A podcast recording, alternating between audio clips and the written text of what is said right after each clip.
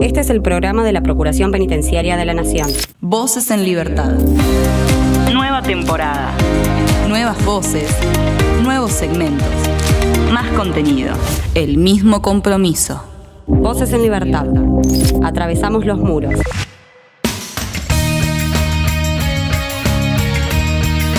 Comenzamos un nuevo episodio de Voces en Libertad, el programa de la Procuración Penitenciaria de la Nación. En esta oportunidad vamos a hablar sobre un programa, una presentación de un programa que va a realizarse en febrero del 2022 y se llama Formación y Acción de Facilitación del Diálogo en Contextos de Encierro. Tiene que ver con la gente de Marcos de Paz, con los que hemos hablado en otras oportunidades y siempre es un placer tener una charla con ellos, con ellas en este caso. Ya vas a ver de quién se trata dentro de un rato. Y también como solemos traerte ciertos informes, en este caso vamos a hablar sobre prisión domiciliaria, un nuevo informe PPN que va a venir a despejar algunas dudas que la gente tiene sobre justamente este tema, sobre la prisión domiciliaria. Está Tomás Rodríguez Ortega en la edición, el equipo de relaciones institucionales con colaboración de prensa se encuentra en la producción, Florencia Sosa, mi nombre es Damián Fernández y esto es Voces en Libertad. Denuncia SAL 0800 333 9736. Hace valer tus derechos.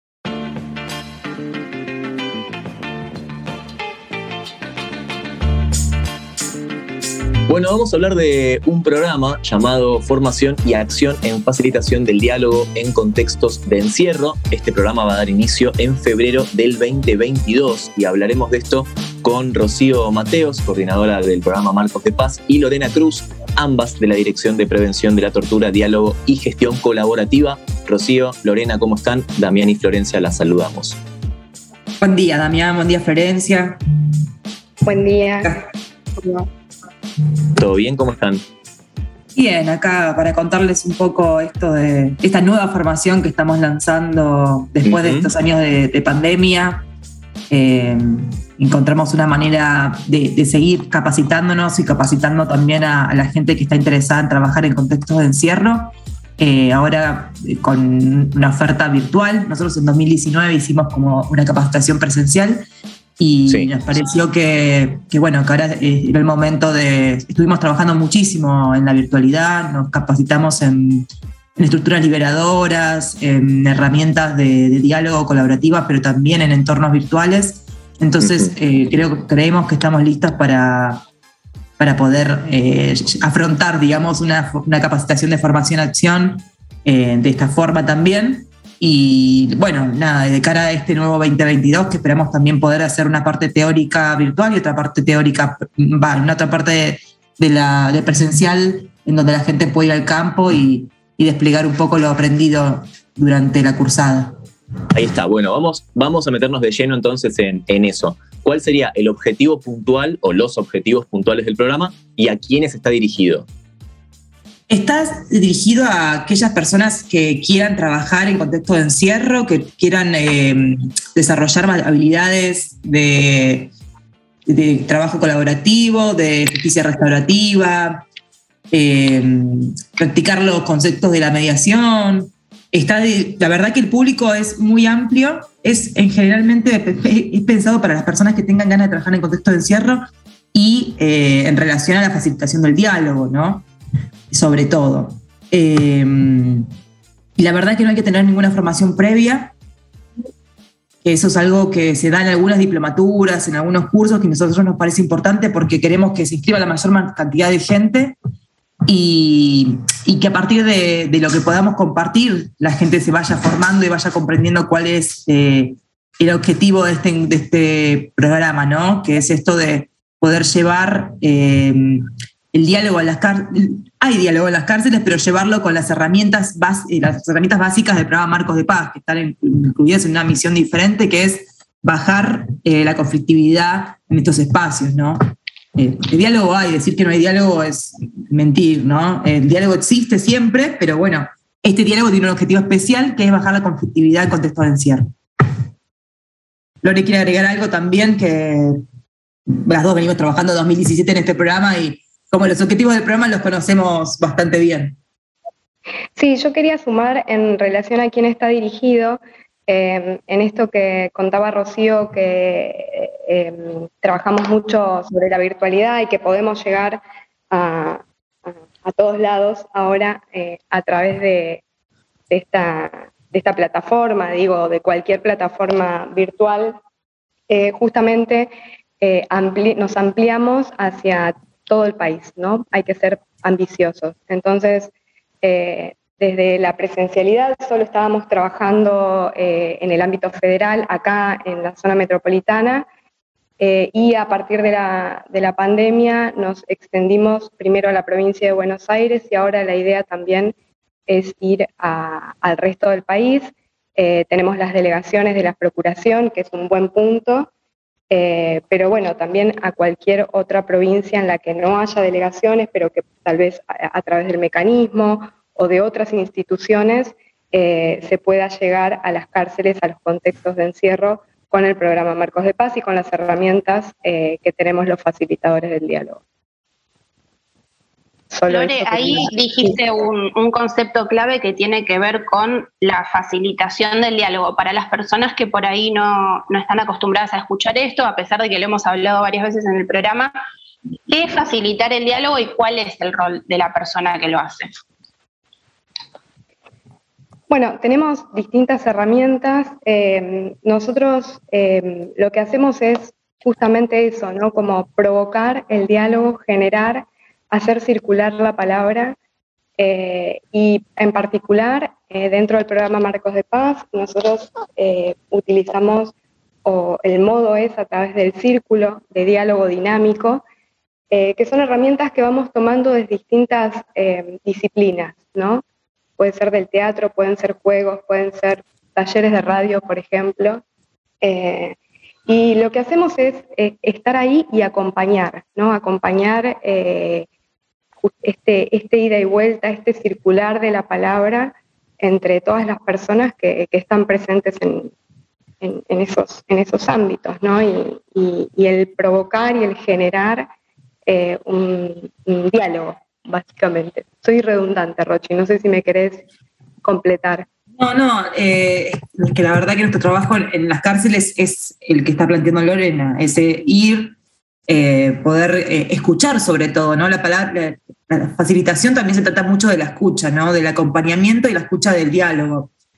Eh, y dejar que, el facilitador vaya perdiendo un poco de lugar para que las personas que están ahí presentes en este círculo de diálogo puedan tomar ellos el protagonismo de, los círculos y, poner temas, los, los, temas que les interesen llevar adelante y que sean realmente los temas que, que aborden o que importen a esa comunidad, no los que vengan de afuera. Entonces, eh, la verdad que la facilitación de diálogo te enseña mucho, sobre todo sobre la escucha, ¿no? Es, eh, creo que es central en nuestra tarea eso y, generar espacios ¿no? de, acompañamiento. Respecto a esta escucha, digo, es eh, una escucha activa, ¿no? Una escucha que uno hace con todo el cuerpo, ¿no? Como eh, no es una escucha selectiva, no es cualquier escucha, sino esta escucha en la que uno está en presencia, no solo con los oídos, no solo con la cabeza, sino también con el cuerpo, eh, con, intención ¿no? de estar ahí y de, poder escuchar realmente lo que el otro tiene para decir y no lo que uno solo quiere escuchar, no, no esta escucha selectiva. Eso es como súper importante también, tenerlo presente. Eh, recién Rocío, cuando empezó la, entrevista, hablaba sobre eh, prácticas, ¿no? dejó ahí eh, esa, esa, palabrita. en este sentido, ¿cómo, ¿cómo se van a desarrollar las prácticas de este programa en puntual que arranca el año que viene, ¿no? Sí, la verdad que el contenido del programa se divide en tres etapas, digamos. Eh, primero es el marco, donde se plantean las cuestiones que tienen que ver con el contexto normativo, con el contexto histórico, las temáticas que hacen a las preocupaciones que tenemos las personas que trabajamos en contexto de encierro y, y las preocupaciones que tienen las personas que habitan los espacios del contexto de encierro. ¿no?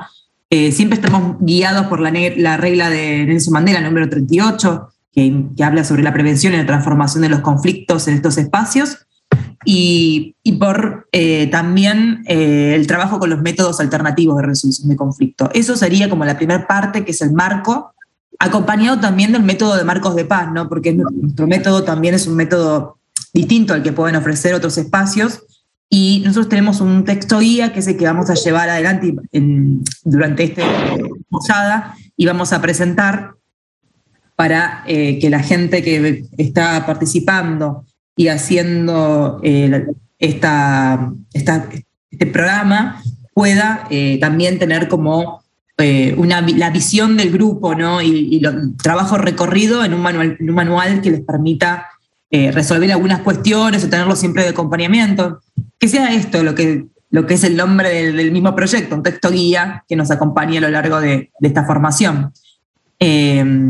Un método, un método que también está siempre abierto a la, flexibilidad, porque estos espacios son espacios que siempre se están reformando eh, y cambia mucho la gente, cambia mucho el, contexto donde, no sé, jamás pensamos que íbamos a tener que trabajar bajo una pandemia, ¿no? De repente. Eh, y, ahora es una posibilidad. Entonces estamos siempre eh, contemplando también la, posibilidad de ser flexibles ante cualquier cuestión que pueda estar ocurriendo dentro de los penales o por fuera, como nos pasó en, estos dos años.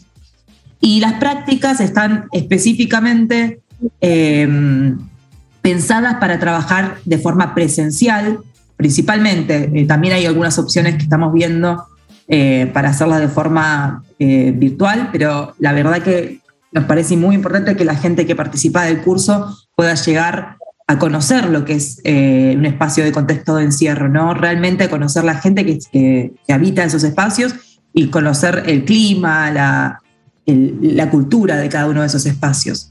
Eh, entonces la idea es llevar adelante prácticas a partir de más o menos del mes de mayo de 2022.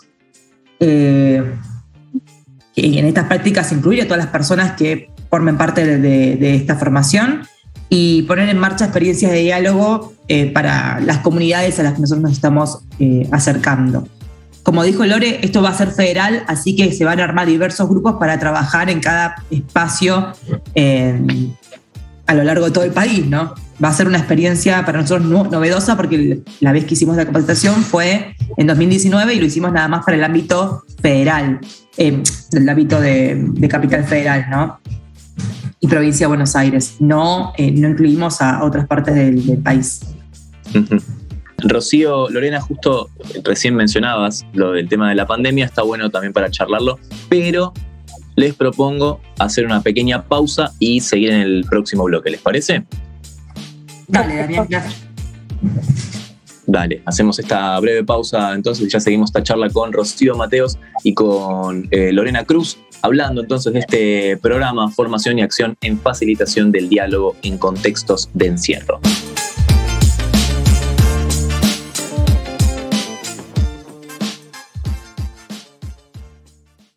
Voces en Libertad. Un programa de la Procuración Penitenciaria de la Nación. Gran canción esta de David Bowie, año 1997. Un tema, mira, que no parece tan viejo. Se ve que tuvo tantas reversiones que lo tenemos muy escuchado, que sigue sonando este tema. David Bowie siendo Heroes.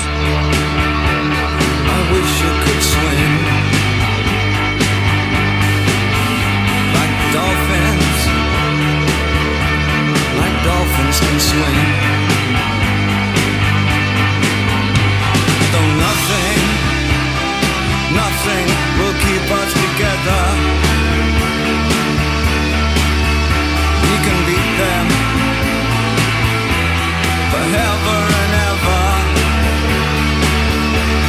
Oh, we can be heroes just for one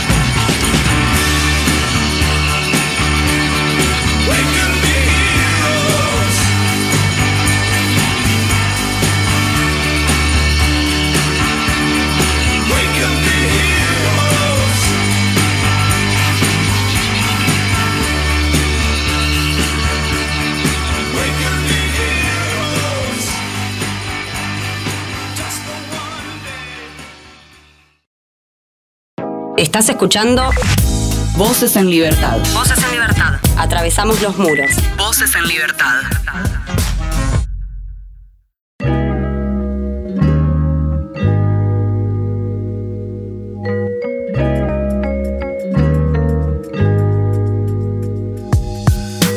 Seguimos esta charla con Rocío Mateos, coordinadora del programa Marcos de Paz, y Lorena Cruz, también de la Dirección de Prevención de la Tortura, Diálogo y Gestión Colaborativa, charlando sobre este nuevo programa llamado Formación y Acción en Facilitación del Diálogo en Contextos de Encierro, un programa que recordamos empezará en febrero del 2022, que parece que falta un montón, pero está a la vuelta de la esquina realmente.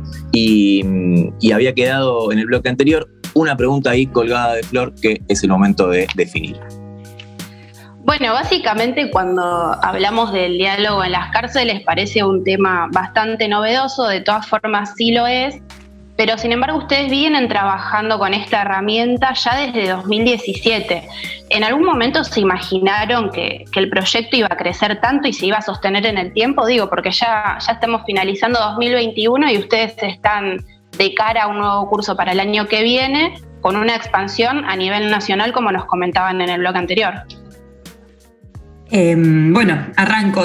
Eh, la verdad que yo me, me, sumé al programa cuando yo estaba empezado, en 2010, arrancamos con Lore el programa en 2017, eh, de esto de la mano de Alberto Volpi y Mariana Volpi, que fueron los creadores del programa.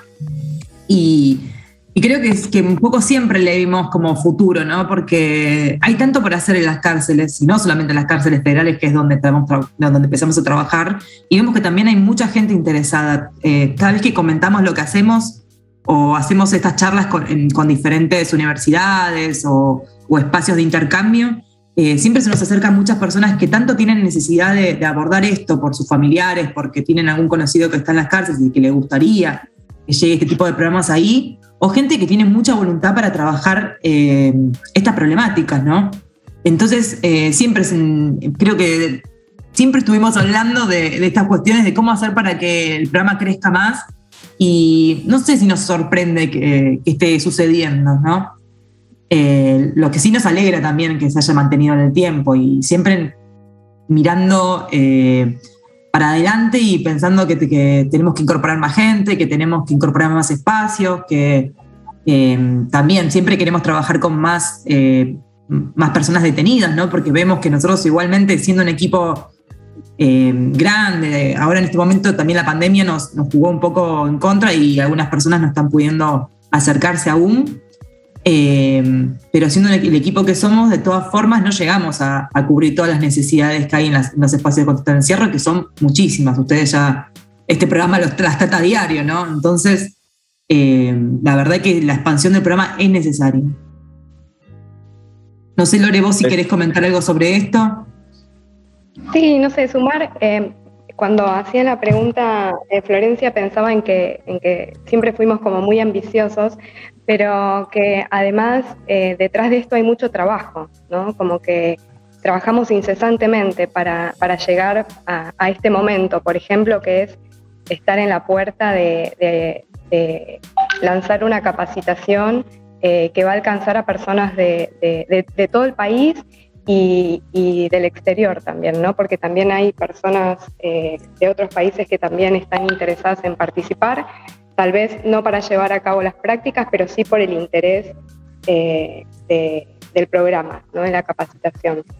Eh, y la verdad es que nosotros venimos trabajando sobre el grupo, sobre el equipo y ampliando el equipo o, tratando de ampliar el equipo, como va a ser también esta capacitación, justamente porque confiamos y porque creemos en que esta es como la nueva, eh, es el nuevo paradigma, ¿no? Es en el, que, el paradigma en el que nos tenemos que, que adentrar eh, cuando pensamos en, en, resolver conflictos, ¿no? Y, y sobre todo cuando pensamos en el contexto de encierro, en visibilizar a las personas que están ahí y en otros modos de de alcanzar soluciones eh, a las controversias, a, lo, a, los conflictos, valga la redundancia, a las distintas situaciones que se dan dentro de ese ámbito. No solo para las personas privadas de libertad, sino también para todos los agentes, penitenciarios que trabajan en, en esos espacios. Y por supuesto, para todas las instituciones, personas de las distintas instituciones que transitan eh, el contexto de encierro. Que bueno, Sí, y sumando algo que dice Lore que me hizo acordar recién, es que también nos ponen muy alegres cuando eh, tanto penitenciarios, penitenciarias como personas privadas de la libertad se suman a estas capacitaciones. La verdad que tenemos gente que quiere participar de las mismas y, y a nosotros nos, nos parece que, que da cuenta de, de cómo el programa también se ha, ha cambiado un poco la cultura de, de- de esos espacios, ¿no? Como en los lugares que trabajamos realmente ha hecho un impacto y la gente cree que es necesario, entonces se viene después y quiere continuar con el trabajo que empezamos dentro de las cárceles, también por fuera. Y eso nos parece que es como el, logro máximo del programa, ¿no? Recién eh, ambas mencionaron la palabra clave que es pandemia. Mi, mi siguiente pregunta es cómo, cómo laburaron eh, en, la pandemia, que bueno, obviamente vino a complicar un poco todo, básicamente. Bueno, arranco, Rochi. Nosotros eh, fue muy dura la primera parte de la pandemia porque nuestro trabajo fuerte era en la cárcel. Eh, nosotros íbamos eh, promedio de cuatro veces por semana a, las distintas unidades acá en la zona metropolitana y, ahí estaba nuestro trabajo fuerte. Entonces, bueno, fue complicado, ¿no? Como creo que para todo el mundo, pero supimos aprovechar eh, ese momento o esa situación para formarnos. Eh, Rocío mencionaba antes estructuras liberadoras, por ejemplo, que es una herramienta eh, muy útil para nosotros para poder eh, movernos en este ámbito de la virtualidad y, para que las reuniones además tengan un objetivo y, y podamos alcanzar esos objetivos, digo, y no, no nos dispersemos en el camino, que era lo que nos estaba pasando mucho. Entonces trabajamos muy fuertemente sobre el equipo y sobre, sobre eh, eh, procesar toda aquella información que desde 2017 habíamos venido trabajando y que por la dinámica, por, por, por el ir tanto a la cárcel, eh, a veces se nos escapaban, ¿no? Entonces, una primera parte de, la primera parte de la pandemia nos enfocamos en eso, en perfeccionar, en manejar el Zoom, en hacer reuniones dinámicas, en trabajar sobre nuestro equipo, en trabajar sobre la guía. Eh, y ya eh, hacia principios de este año comenzamos nuevamente a, transitar algunas unidades, empezamos a, ir a Ezeiza, eh, luego al complejo de jóvenes adultos y, y poco a poco eh, comenzamos a volver. Y algo súper importante también que logramos fue eh, empezar a tener vínculo con la gente, por ejemplo, de la unidad de Batán, ¿no? Ahí eh, que ellos tienen acceso a, la, a, a, los teléfonos, al Zoom, a la virtualidad. Eh, ahí también pudimos conocer otras, otras experiencias, otros manejos, otras formas distintas al ámbito federal, que es en el que nosotros eh, trabajamos frecuentemente.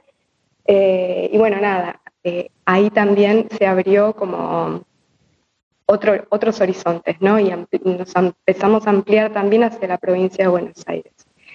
Eh, sumado a esto, y perdón que soy un poco desordenada por ahí, pero me, van cayendo ideas, en, esto de la virtualidad también nos eh, empezamos a trabajar mucho con la gente que trabaja en las delegaciones de la Procuración Penitenciaria y ahí también eh, sumando y conociendo las experiencias de eh, la gente que está privada de libertad en los distintos lugares del país. ¿no? Entonces, digo, todo este trabajo que fuimos transitando a partir de la pandemia y, metiéndonos un poco en la virtualidad o con la virtualidad o gracias a la virtualidad, fue que hoy terminamos eh, planificando esta capacitación que se lanza un poco así a nivel país. Sí, y también te sumo, Lore, que estuvimos participando durante este año de la pandemia, como dijo Lore, con estructuras liberadoras, con herramientas virtuales que hasta este momento no habíamos utilizado y conociendo y tejiendo redes que también hasta, hasta antes de la pandemia nos parecían uh, lejanas, ¿no? Porque hemos trabajado con diplomaturas de Ecuador, eh, con el posgrado de la UBA, que igual ya con ese posgrado veníamos trabajando ya hace años, pero esta, esta vez de forma virtual. Eh, y también nos acercamos a trabajar con espacios del servicio penitenciario bonaerense, algo que eh, usualmente no, no, estaba dentro de la misión de, de nuestro programa. pero que la pandemia no- nos llevó a, a encontrarnos, ¿no? Y estuvimos también formando ahí agentes penitenciarios del Servicio Penitenciario Bonaerense eh, a través de una dirección de formación y capacitación. Y la verdad que fue un curso muy interesante donde participaron más de 100 eh, agentes y, esto nos permite también darnos cuenta de, la necesidad que tiene eh, este público de ser, de, ser formados también de, una forma diversa, ¿no? Eh, al igual que las personas que participaron de las capacitaciones que decía Lorena del EAF, del encuentro de, de los encuentros federales que estuvimos organizando desde, desde la Procuración.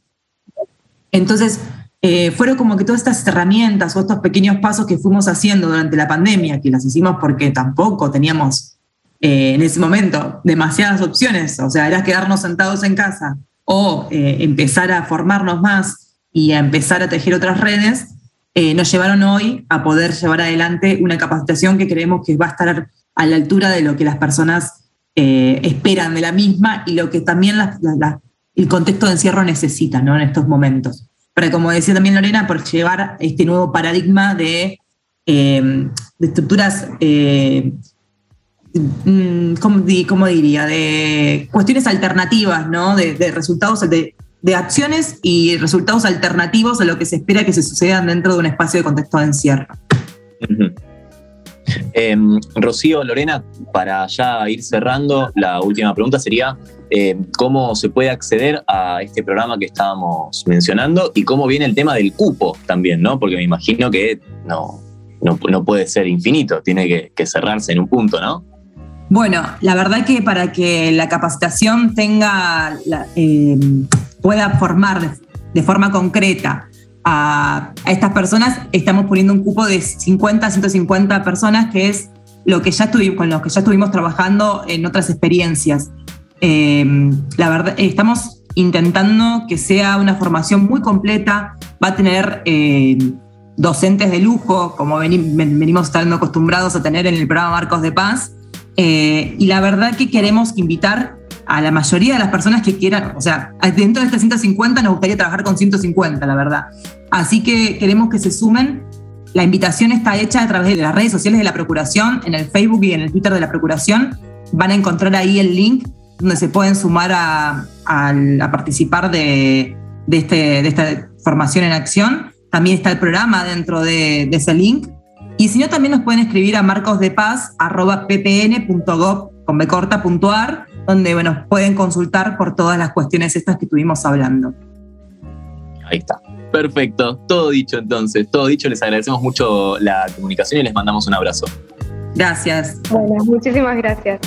Gracias a ustedes. Rocío Mateos y Lorena Cruz, quienes hablaban de este programa llamado Formación y Acción en Facilitación del Diálogo en Contextos de Encierro.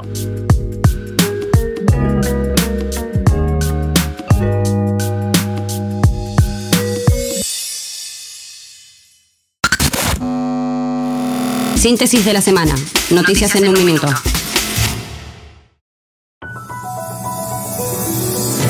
Entregaron títulos a privados de la libertad. El Ministerio de Educación llevó adelante el acto de colación de las promociones 2020-2021 de bachilleres con orientación en economía y administración para personas privadas de su libertad en la provincia de Corrientes. Detenidos de la cárcel de Batán participaron en una jornada de cine debate contra la violencia de género. En unidades penitenciarias de La Plata, Magdalena, Dolores, Mar del Plata y Bahía Blanca siguieron el lema Pintemos el mundo de color naranja, en el marco del Día Internacional de la Eliminación de la Violencia de Género. La Universidad Nacional de La Plata capacitará a detenidos en marketing y comunicación. Se desarrollará un programa de capacitación en dos cárceles de La Plata con el objetivo de brindar herramientas de reinserción laboral a los presos de la Unidad 8 de Mujeres en Los Hornos y Unidad 9 de Hombres en Villa Elvira. Detenidos de Saavedra confeccionaron juegos Tangram para un jardín de infantes de Pigüé. En el marco del programa Más Trabajo, Menos Reincidencia, que impulsa el Ministerio de Justicia y Derechos Humanos de la provincia de Buenos Aires, las personas privadas de la libertad realizaron 10 tangram en madera para el Jardín de Infantes número 906 John Kennedy.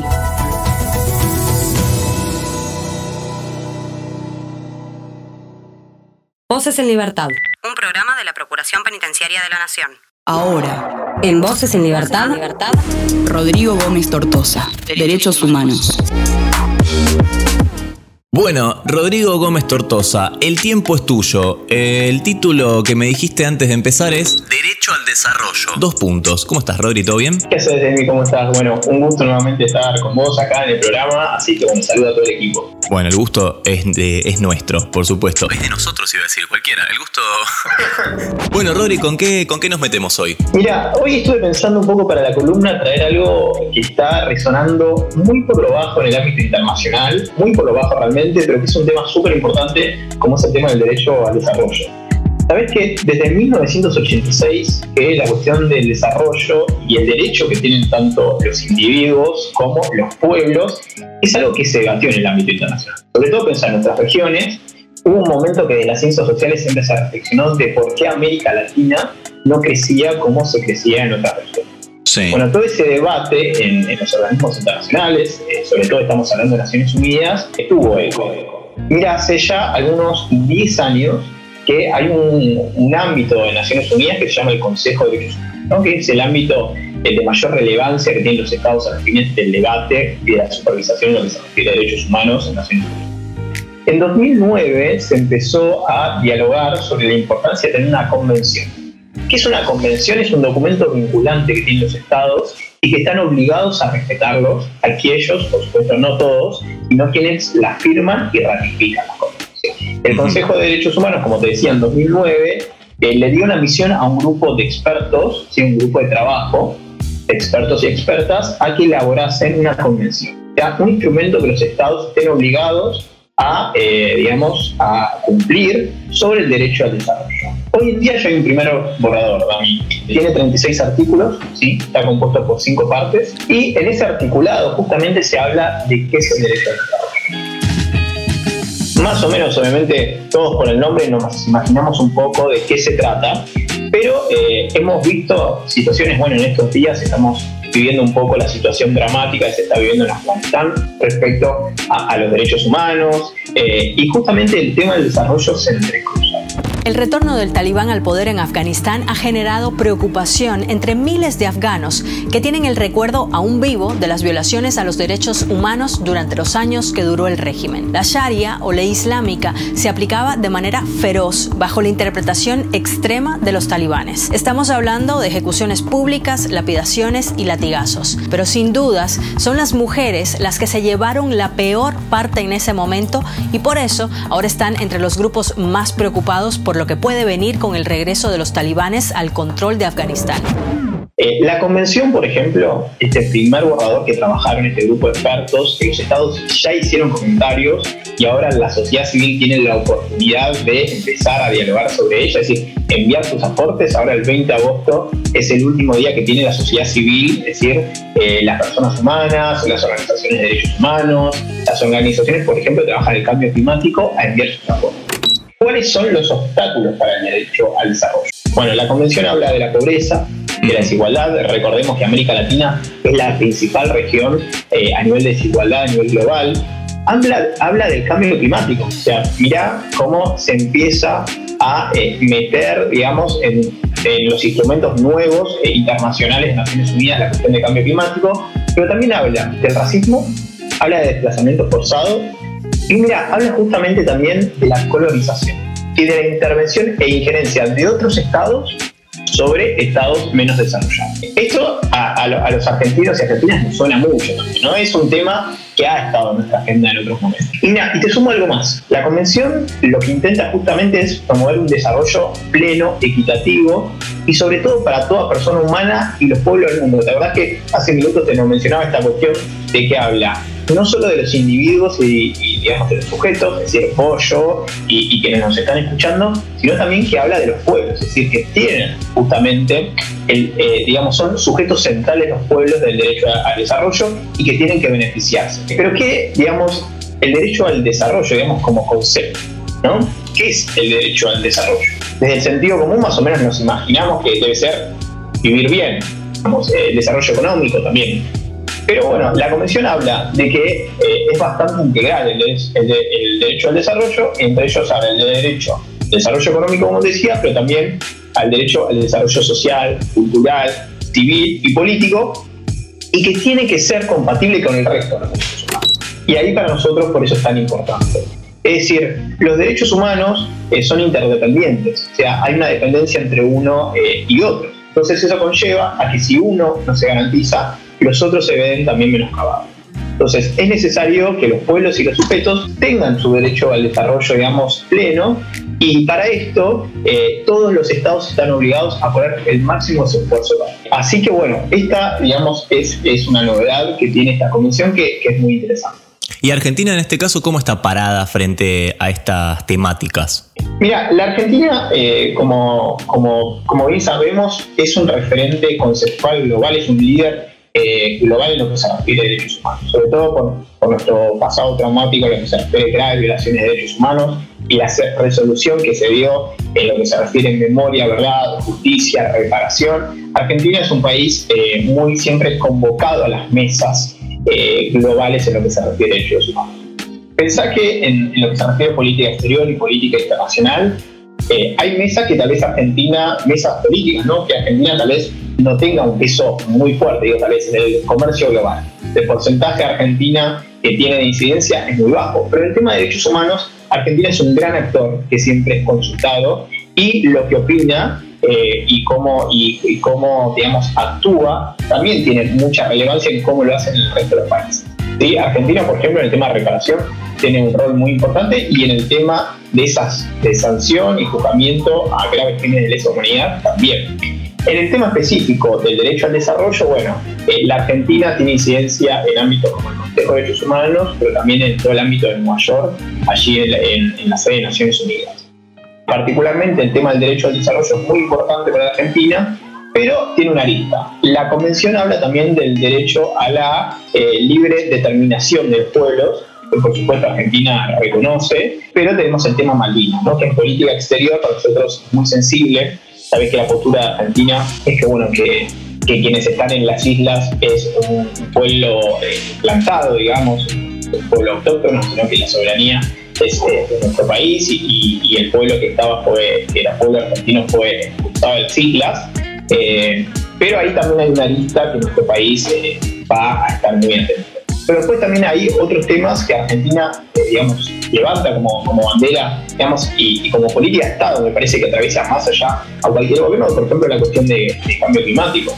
Eh, que especialmente hay un artículo respecto a esto, o también el tema del racismo, ¿sí? o el tema de la igualdad de género. Hay un artículo específico respecto a igualdad de género en la nueva convención, que es el 16, eh, que habla respecto a que los estados tienen la obligación de justamente eh, garantizar por igual las oportunidades más allá del género que tiene una persona. O habla de los pueblos indígenas, de la convención, ¿no? De que tienen también derecho eh, a perseguir libremente su desarrollo económico, social y cultural. Digo, es, una, es una convención muy amplia eh, y que justamente me parece empieza a eh, tomar eh, todos los antecedentes y el bagaje anterior del derecho internacional de derechos humanos y se condensa en una convención.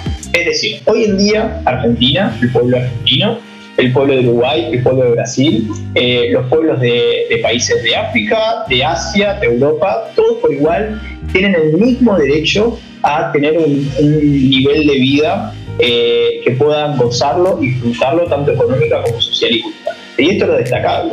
Eh, por ejemplo, esta convención también habla de medidas no coercitivas. ¿Qué significa esto, Dami? Que los estados no pueden subordinar a otros pueblos o a otros estados eh, y violar el principio de eh, la igualdad soberana de los estados y la libertad de, consentimiento, eh, que esto vulnera el derecho al desarrollo. Es decir, poner medidas que sancionen económicamente a otros estados están prohibidas por, esta convención.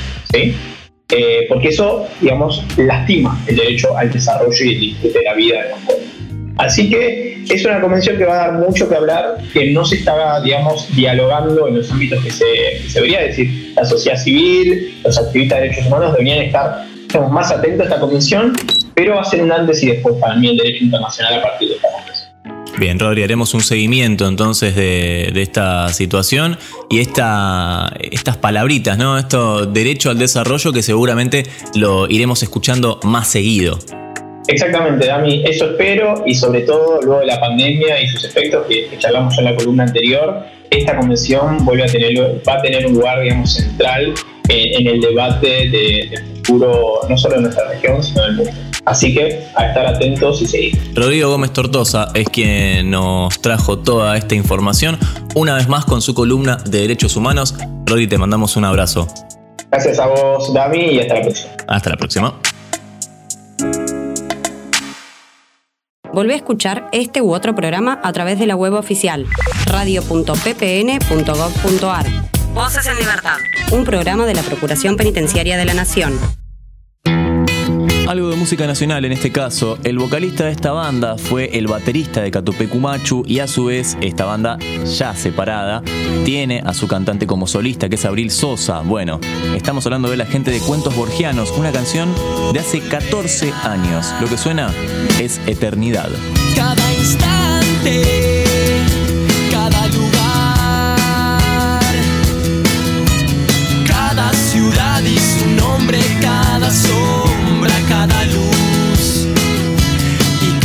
secreto escondido encontrarás.